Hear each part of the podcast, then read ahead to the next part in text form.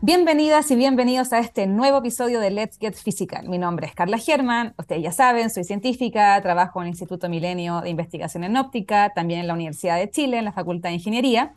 Estudio la luz, tengo un laboratorio, ¿cierto?, donde nosotros estudiamos la luz desde su formalismo eh, cuántico. Nos interesa ver qué podemos hacer con la luz, cómo podemos observar la dinámica de los átomos, etc. Hacemos cosas desde, desde ese punto de vista.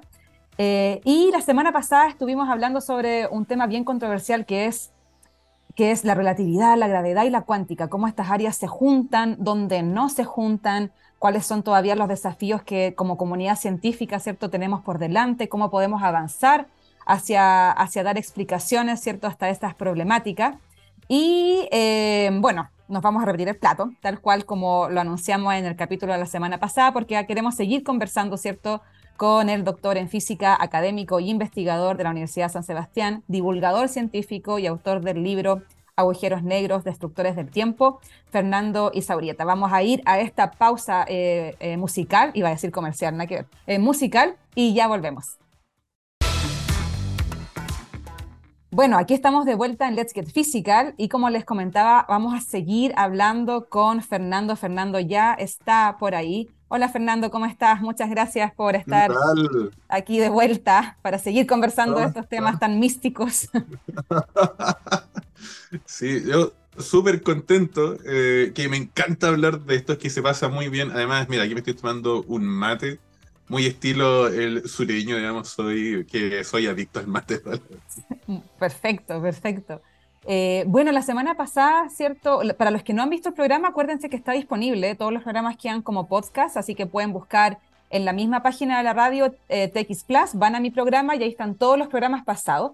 Y si no, está por Spotify y otras plataformas. Así que el que quiere repetirse el plato o volver a escuchar el capítulo anterior, pues ahí está disponible. Y hoy día queremos seguir con la conversación porque la semana pasada claramente se nos acabó el tiempo. Estábamos hablando justamente de cómo uno podría pensar en ciertos experimentos que uno pudiese hacer en el laboratorio, ¿cierto? Para ir explicando cómo más o menos se combinan, ¿cierto? La, la, cuántica, la gravedad y tratar de tener algunas señales, porque lo que entendimos la semana pasada es que, ¿cierto? Hay ciertas teorías que están tratando de conciliar ambas cosas, eh, pero la verdad es que ni siquiera es claro cómo se comporta la gravedad a esa escala, si es la buena forma de aproximarse a describir ese mundo o si quizá la cuántica no es la mejor forma y hay otro tipo de modelo. Hay, como muchas cosas en, ¿cierto? en, el, en el tintero. Eh, y es un tema súper fascinante porque yo creo que, que genera hasta como asombro y, y, maravillarse del universo completo, ¿no? ¿Cierto? Que como por qué, por qué funciona así, por qué no funciona de otra forma. En fin, no, yo creo que invita a cuestionarse, invita a cuestionarse, a echar volar la imaginación y creo que eso es propio del ser humano, ¿cierto? De, de pensar, de pensar y de cuestionarse, que yo siempre, bueno, nosotros somos físicos, así que no nos queda más que hacer ese trabajo, digamos, nos gusta, pero uno siempre invita, invita a la sociedad a que tenga ese proceso de cuestionamiento. Y bueno, dentro de lo que estábamos hablando, una de las preguntas que se había quedado en el tintero era, ¿en qué mundo, en qué parte entra aquí el gravitón? ¿Cierto? Eh, en, el mundo, uno, uno, claro, hace, hace, qué sé yo, unos 100, 200 años más o menos, uno pensaba que la partícula más fundamental de todo era el átomo, ¿cierto? Y estábamos rotundamente equivocados. Uno iba al átomo y encontraba el electrón, el protón, el neutrón. Y también pensábamos por mucho tiempo que eso era, era lo, no había nada más. Después nos damos cuenta que no, que están los quarks y así, y así. Hay un zoológico de partículas, ¿cierto? El que quiera ahí investigar puede poner en Google, no sé, partículas de la física y le va a aparecer un zoológico, literal. de hecho, había una compañía que vendía peluches eh, con la forma de esta... Sí, eran buenísimos, pero, pero era súper caro comprarse todos los peluches, pues porque es un zoológico de partículas. Bueno, y dentro de eso entonces, eh, una pregunta, ¿cierto?, que queda ahí por responder es, que, ¿en qué incide el gravitón? ¿Qué es el gravitón? ¿Qué, qué debería describir? Eh, ¿Sale porque una teoría lo predice? Eh, ¿Hay algún experimento que lo pruebe, que no lo pruebe, etcétera? Pues no sé si nos, puedes comentar un poquito más acerca de eso. Ok, eh, es, fantástica esa pregunta, es que me, que me encanta, es una súper buena pregunta. Y es que es un, vamos un, paso allá más atrás, porque un gravitón es algo extraño, entonces vamos a algo un poquito más familiar. Y tú que trabajas en óptica, ¿qué, ¿qué, es un fotón? ¿O qué es un electrón? Qué, qué es lo que es una partícula, porque uno ingenuamente se imagina una partícula como un puntito en el espacio, así como una pulguita, una cosa así. Una pelota de tenis chica. Una pelota de tenis chica, ¿Y, qué es lo que es? En realidad no es eso. E, e, eso, eso, es solo una, es solo una imagen mental. Y el punto está relacionado con que la mecánica cuántica es sobre el existir, es sobre qué es lo que significa que algo es, eh, justamente es. Entonces, la base, pues la idea fundamental en cuántica es que tú tienes un cierto campo, algo que llena el universo. Por ejemplo, tú tienes el campo electromagnético cuántico que llena el universo. Un fotón es como un tsunami de existencia en este campo. Entonces, eso, eso significa que, pues, que un fotón exista. Es un tsunami de existencia que recorre este campo. Un electrón igual, es un pequeño tsunami de existencia en el campo de electrón que llena el universo. Entonces, justamente, y esa es la distinción que hay entre un electrón y un antielectrón, ¿sí? Que un electrón son ondas de, existencia que van desde el pasado hacia el futuro, y un positrón es una que va desde el futuro hacia el pasado, ¿sí? Pero están en el mismo campo. Esa es la, esa es Entonces, el gravitón sería esto mismo. Algunos dicen, ¿y qué es lo que es el espacio-tiempo? Bueno, sería un algo, sería un campo cuántico, esa sería la idea ingenua. ¿Quién sabe si en realidad es un campo cuántico? Pero, en fin, sería, lo, sería la idea más conservadora. Claro, claro. Es como, como lo más conservador, es pensar, mira, el espacio-tiempo quizás es un campo cuántico, igual que todas las otras cosas que, pues, que conocemos, y un gravitón sería una excitación, sería un tsunami de existencia que recorre este campo. Justamente, y el espacio-tiempo, lo que uno percibe como, como espacio-tiempo, sería el, pues, lo que, pues lo que surge con una cantidad enorme de gravitones interactuando y entretejiendo este espacio-tiempo, un poco así quizás como, como un montón de hilos entretejen pues, pues, el, pues una tela, ¿sí? E, e, ese sería como, como, como el concepto básico el de, de, qué es lo que es un gravitón. Ahora, el problema está, y esto sí que es misterioso, que eso se ve razonable en el papel. Eso, esa es la, es la, idea más conservadora de un físico estudioso. Dice, sabes que esto tiene que ser igual que con, que con lo otro. Claro. Pero uno se puede pensar, oye, y supongamos que yo quiero detectar un gravitón. ¿sí? O sea, así como yo puedo detectar un fotón en el laboratorio. ¿Y, qué hago para detectar un, gravitón? El ¿Cómo lo hago? Entonces uno dice, bueno, la gravedad es sumamente débil, quizás esto está, va a requerir una tecnología asombrosamente futurista. Pero es un poco más problemático que eso. Resulta, por ejemplo, que si uno piensa en el tipo de máquina que habría que hacer para detectar un gravitón, resulta que las masas en juego son tan grandes que te generan un agujero negro, incluso en principio. Entonces, tenemos un problema fundamental y es como que el universo casi estuviera haciendo un complot, digamos, para que tú no, no puedas pues el de, pues, el detectar este cuanto básico. O sea, incluso, incluso en principio, cuesta mucho imaginarse un experimento que pudiera dar lugar a la detección del gravitón. Así que un tremendo misterio. Nadie sabe si los gravitones existen. Eh, en teoría el de cuerdas surgen en forma casi automática, son porque tú puedes tener cuerdas abiertas o cerradas. Sería una cuerda, pues el cerrada, es lo que, te, es, lo que te genera un gravitón, no son las excitaciones en ese tipo de cuerdas. Entonces, en los cálculos que funcionan bien, uno pone gravitones y como que te dan origen al espacio, al tiempo como uno lo entiende. Pero si tú me dices, oye, ¿cómo hago un experimento para detectar un gravitón? Claro. Nadie eh, sabe, Claro. Claro. Impresionante. Mm. Oye, eh, y, si uno tuviese, por ejemplo, la opción, eh, aquí estoy hablando desde mi ignorancia pura ¿eh? en esta área, pero si uno tuviese la opción, por ejemplo, de replicar, qué sé yo, un agujero negro en un laboratorio, ¿eso como que serviría de algo para tratar de, encontrar esta excitación del campo gravitacional que sería este gravitón o en verdad tampoco ayudaría? Mira, eso es una súper buena pregunta. eso es una excelentísima pregunta. Resulta que en principio no parece del todo descabellado que si uno tuviera una tecnología futurista, si está, que estoy hablando no algo que podamos hacer ahora, pero que quizás podamos hacer en 300 años más.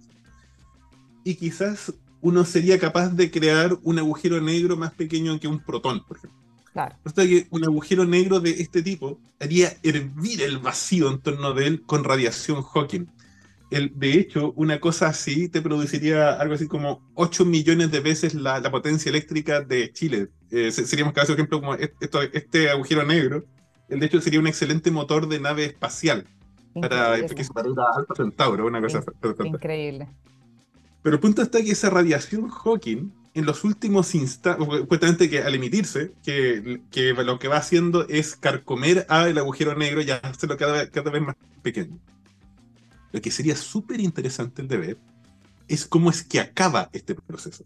Porque el agujero es cada vez más pequeño, a servir el vacío cada vez con más furia, ¿sí? y lo que nadie sabe es, de hecho, cómo ocurre la última transición energética. O si, pues, o si es que la... O ¿Habrá un último fotón capaz de llevarse la energía de este agujero negro claro. antes de que el de, desaparezca? ¿O será un gravitón? ¿O será que no hay ninguna partícula capaz de hacerlo y queda una reliquia de agujero negro que sería quizá una partícula de materia oscura? Nadie sabe, en realidad. Mm. Hay un tremendo misterio, así que eso sería una posibilidad. Pero hay otra posibilidad que a lo mejor se, porque la, podemos hacer como más cercana, ¿sí? Para de, descifrar estos misterios. Porque ya la vez pasada conversábamos sobre el, sobre el laboratorio, sobre experimentos que se pueden hacer en el laboratorio. Resulta que lo otro que se puede hacer es mirar el universo completo. Mm. Y ahí hay una posibilidad muy emocionante, porque si uno mira el fondo del cielo, uno ve el fondo cósmico de microondas, uno ve los primeros rayos de luz que se originaron en el universo. Y esos rayos de luz son súper antiguos, son de cuando el universo tenía algo así como 380.000 años. Entonces el universo era joven, pero aún no, no, no tenía edad cero. Entonces, supongamos que yo quiero retroceder más en el tiempo. Quiero llegar al principio del tiempo. Resulta que no lo puedo hacer con luz, tengo que detectar otra cosa. Si quiero retroceder mucho, quizás pueda detectar neutrinos, por ejemplo. Pero lo que tengo que poder detectar desde el principio del tiempo, quizás en una singularidad inicial, son ondas gravitacionales.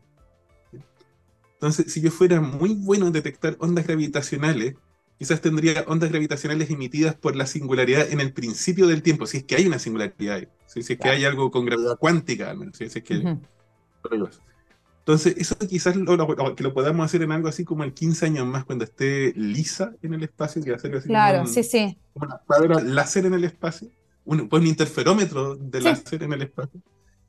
Eso puede hacerlo. Así que a lo mejor en 15 años más podemos resolver este misterio. O sea, sería, sería alucinante. Yo ahí tengo, tengo, tengo, dos, tengo un comentario y una pregunta. El, el, comentario es que, si mal no recuerdo, este año en algún momento se lanzó un paper que hablaba sobre que habían podido detectar parte de esta radiación como de fondo, ¿no? Que habían usado, claro, no era un interferómetro propiamente tal, pero habían analizado las señales de varias cosas, porque no me acuerdo el nombre, eso, perdón, eso mismo, ¿cierto? Los pulsar y se habían dado cuenta que efectivamente lo que se midió se correspondía con bastante exactitud a lo que uno predice como esta radiación de fondo o la radiación como, como de origen que viene desde hace... Entonces, claro, y ahí uno da la sensación de que tan, tan lejos no estamos, o sea, uno está midiendo esas cosas que llevan bueno, miles de millones de años luz, no sé cuánto será, pero mucho, mucho tiempo dando vuelta desde ese origen, ¿cierto? Eso, esa, ese era mi comentario, pero la pregunta es, ¿cierto? Eh, cuando me quedo dando vuelta, porque yo lo desconozco, para, la audiencia, yo de verdad que estoy disfrutando tanto como usted de aprender este tema, pero eh, sí, eh, cuando dices que en algún momento ya no podemos medir fotones, yo siempre pensé que desde el Big Bang había como dentro de mi mundo de Dircipab, ¿no? Como yo me lo imagino. Eh, pero que claro, que había algún tipo de emisión de fotones como con mucha energía o algo, pero siempre me lo imaginé desde el minuto uno. Entonces ahora me entró la duda, quizás eso no pasó en el minuto cero y el fotón aparece después. O no, ahí no porque ahí ya uno entra más a la parte de cosmología, ¿cierto? De origen del universo y de la cual yo no sé nada. Entonces, eso, si nos puedes comentar un poquito más, me quedo dando vuelta a eso. Pero encantado, es que eso es súper excitante, es una cosa fantástica. A ver, Lo primero, eh, que existían fotones antes, sí, existían fotones. De hecho, los fotones se formaron algo así como cuando había como una millonésima de segundo después del principio del tiempo. Increíble. O sea, en el momento que se crea el tiempo, así como el cero, todavía no habían fotones, pero algo pasó y se generan fotones a partir de ese. Oh, qué increíble, ya. y, qué es lo, lo, curioso?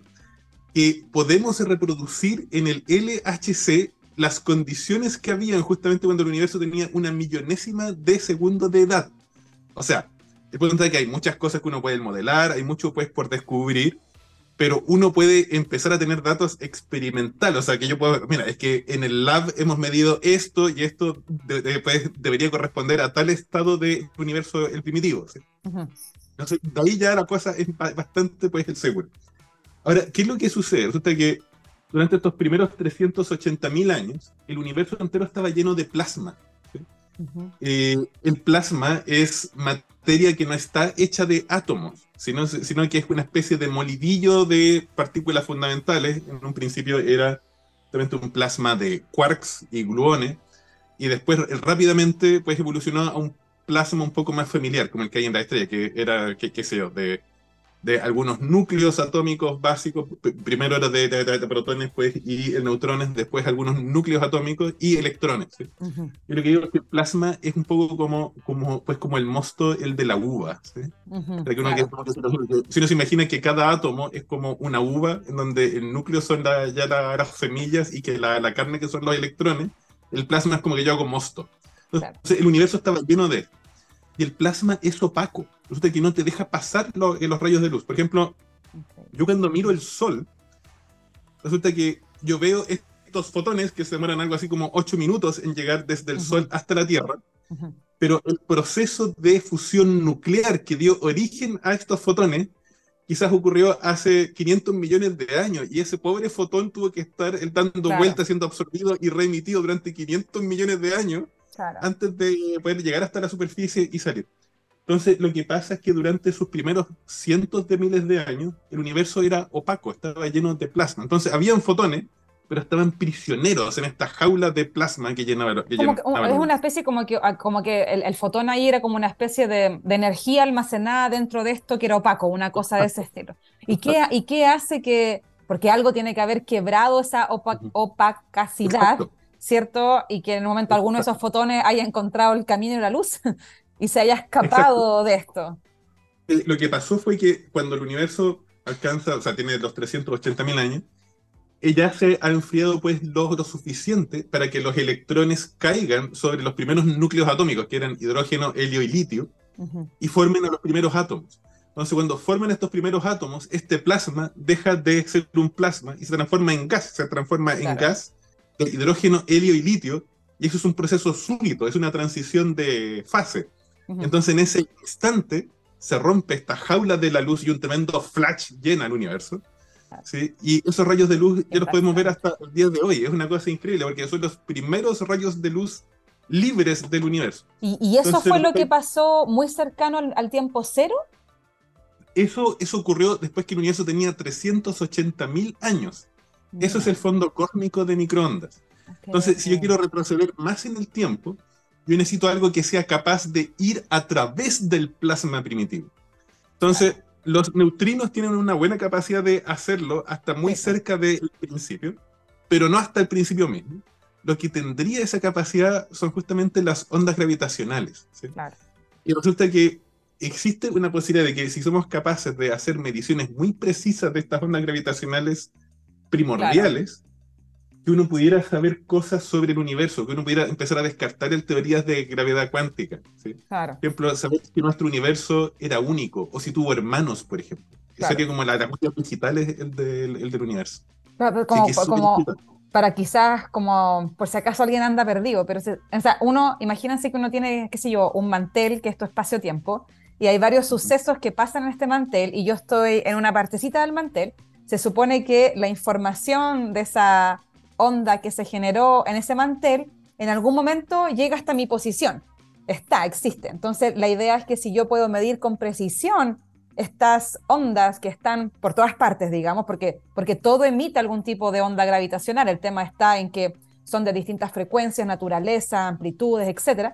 Entonces, si uno lograse medir con precisión estas que se crearon hace tanto, tanto, tanto tiempo atrás, uno podía empezar a, descartar todas estas cosas o, entender que en verdad las cosas fueron, fueron diferentes de lo que uno postura también, que también es una opción, ¿cierto? Uno, uno, yo siempre ahí trato de hacer ver eso, que uno de repente se aferra a sus propias verdades pero uno tiene que estar siempre con la mente de que quizá, insisto, uno es un intérprete de, y por lo tanto quizás hay una interpretación que, que funcionó en un cierto contexto y límites, pero que cuando uno aumenta su sentido, en el sentido de que puedo ver más, observar con más eh, detalle, nos damos cuenta que en verdad eso lo que yo pensaba no te describe la totalidad completa de esta nueva interpretación de la realidad y tenéis que inventarte otra cosa, digamos, para tratar de entender, modelar, predecir, etc. Entonces, en verdad, es fascinante, es realmente...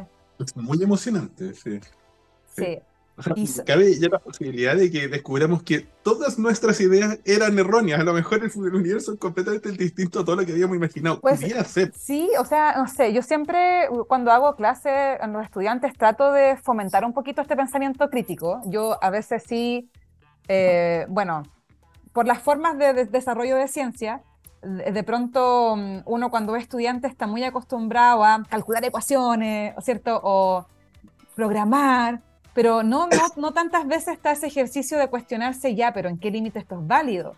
Eh, ¿Cuándo cambia? ¿Cuándo no? Y yo creo que eso es súper importante para, para, para generar, bueno, revoluciones científicas. O sea, las grandes revoluciones científicas han pasado porque un grupo de personas o una persona se empieza a cuestionar las cosas.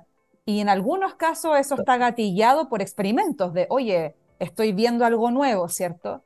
Y es algo nuevo, no me calza. Ahora yo creo que estamos como al revés. Bueno, siempre podría ser también que un experimento no dé cuenta de una teoría, eso también puede ser. Pero yo creo que actualmente es como al revés. Es como que más o menos en el papel tenemos varias posibles ideas y uno quiere empezar a descartar o acercarse a cuál es más, tiene más eh, probabilidades de ser correcta, como para tratar de entender todo, ¿cierto? El universo, cómo se formó, de dónde, de dónde salen todas las cosas. Entonces, ¿cierto? Que ahí la, la, labor, ¿cierto? Del científico es, de la comunidad científica, ¿cierto? Es súper es súper importante no aferrarse a estos dogmas eh, científicos que, aunque no lo crean, existen, digamos, están. Es, de repente es difícil, al, si, a, Einstein le pasó, o sea, a cualquiera de nosotros les puede pasar.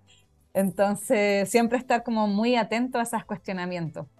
Eh, y em, qué más quería también, otra pregunta que me quedó dando vuelta, ¿cierto?, del programa pasado, tengo otras preguntas y quería comentar en lo último. Sí, eh, no, es que en delante, bueno, yo creo que podemos explicar un poco qué es la antimateria, porque la pregunta iba relacionada con eso, que me quedé eh, en el programa pasado, tú comentaste que hace poquito uno descubrió que el antiprotón, ¿cierto?, cae.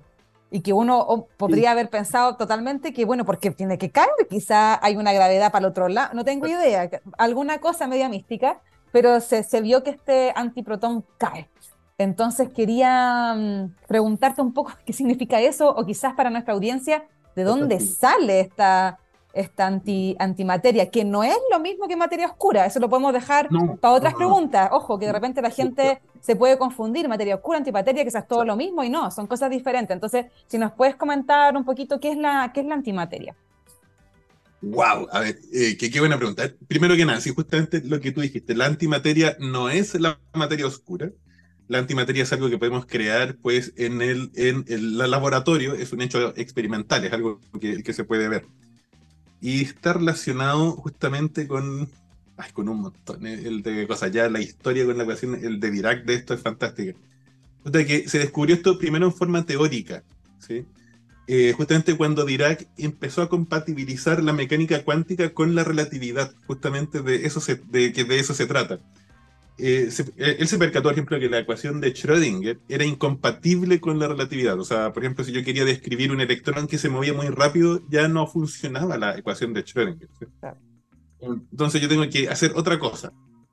Y él, inspirado solamente por principios de estética en matemática, llega a una ecuación que es preciosa, que describe perfectamente bien cómo se comporta un electrón, incluso con energías muy altas pero con un precio. Y el precio es que le indica que tiene que haber otra partícula, que por cada partícula tiene que haber una especie de gemelo malvado, que corresponde a lo siguiente, que es la misma partícula, pero con la carga opuesta, reflejada en un espejo y yendo hacia atrás en el tiempo.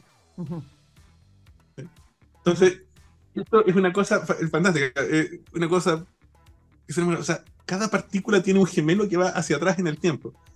Y sí, sí, resulta que eso funciona muy bien. Eh, todas las ecuaciones de la física son, son que, son invariantes cuando tú dejas esto. Tú haces eso y quedan las mismas ecuaciones. Y ahí uno llega a algo súper raro. Y es que entonces en el universo debería haber tanta materia como antimateria. Resulta que cuando ambas se juntan, te forman un, pues, un rayo gamma, un, pues, un fotón de alta, pues, de alta energía, eh, un par de, eh, pues, de, de, fotones de alta energía, y no te queda nada. Entonces uno, dice, oye, ¿por qué tenemos un universo con materia y no solo un, y no solo un, y no solo un universo con luz? Nadie sabe, un tremendo misterio. Sí, eh, resulta que hay algo aparentemente que rompe quizás esta simetría, esta simetría de materia y antimateria. Eh, hay varias hipótesis al respecto. Hay una, una hipótesis que me gusta mucho porque está relacionada con algo que estoy trabajando. Se llama la hipótesis del neutrino estéril. ¿Ya? Eh, es que si junto con los neutrinos que hay, que, que, vemos ahora pues en el laboratorio, hubiera un compañero con una masa muy grande, porque ya los neutrinos tienen masa muy, muy pequeña. Si es que hubiera un primo con una masa gigante, este primo, justamente en los primeros instantes del universo, te generaría algo fantástico. Te, generaría un pequeño desequilibrio entre materia y antimateria y te crearía simultáneamente dos universos. Mm. Uno que iría justamente con un poquito más de materia desde el pasado hacia el futuro y otro universo justamente con un poquito más de antimateria yendo hacia atrás en el tiempo desde nuestra perspectiva. Entonces, claro justamente eso sería una solución a este dilema justamente de, de, esta simetría entre materia y antimateria. No lo sabemos aún si es que esto es así, pero justamente estas ondas gravitacionales primordiales pueden dar una respuesta quizás. O sea, estas ondas gravitacionales, el, pues, el, pues, el, pues el primordiales serían distintas si que tienes dos universos que surgen en direcciones opuestas en el tiempo, o si solamente él surge uno. Entonces ahí vamos a tener pues una pista al respecto. Oye, Fernando, no me va a creer, pero se acabó el tiempo de nuevo. Así que lo, que, yo creo que hay que hacer es volver a grabar otro programa porque empezamos a avanzar como dos preguntas. Eh, así que bueno, nos vamos a ir, ¿cierto?, eh, despidiendo de la audiencia. Muchas gracias a todo el mundo por estar. Recuerden que si les gustó el programa o el anterior que estuvimos hablando con Fernando, quedan disponibles en la página web de TX Plus. Ustedes buscan ahí por Let's Get Physical, van a encontrar todos los programas, o si no, por Spotify y otras plataformas donde esto queda como podcast. No van a ver nuestras hermosas caras, pero, pero ahí eh, está la información. Así que eso, nos vamos despidiendo y los invitamos entonces para un siguiente programa donde vamos a continuar hablando sobre estos misterios, ¿cierto?, del, del universo que, que pocas respuestas tenemos realmente. Así que eso. Chao, chao, nos vemos.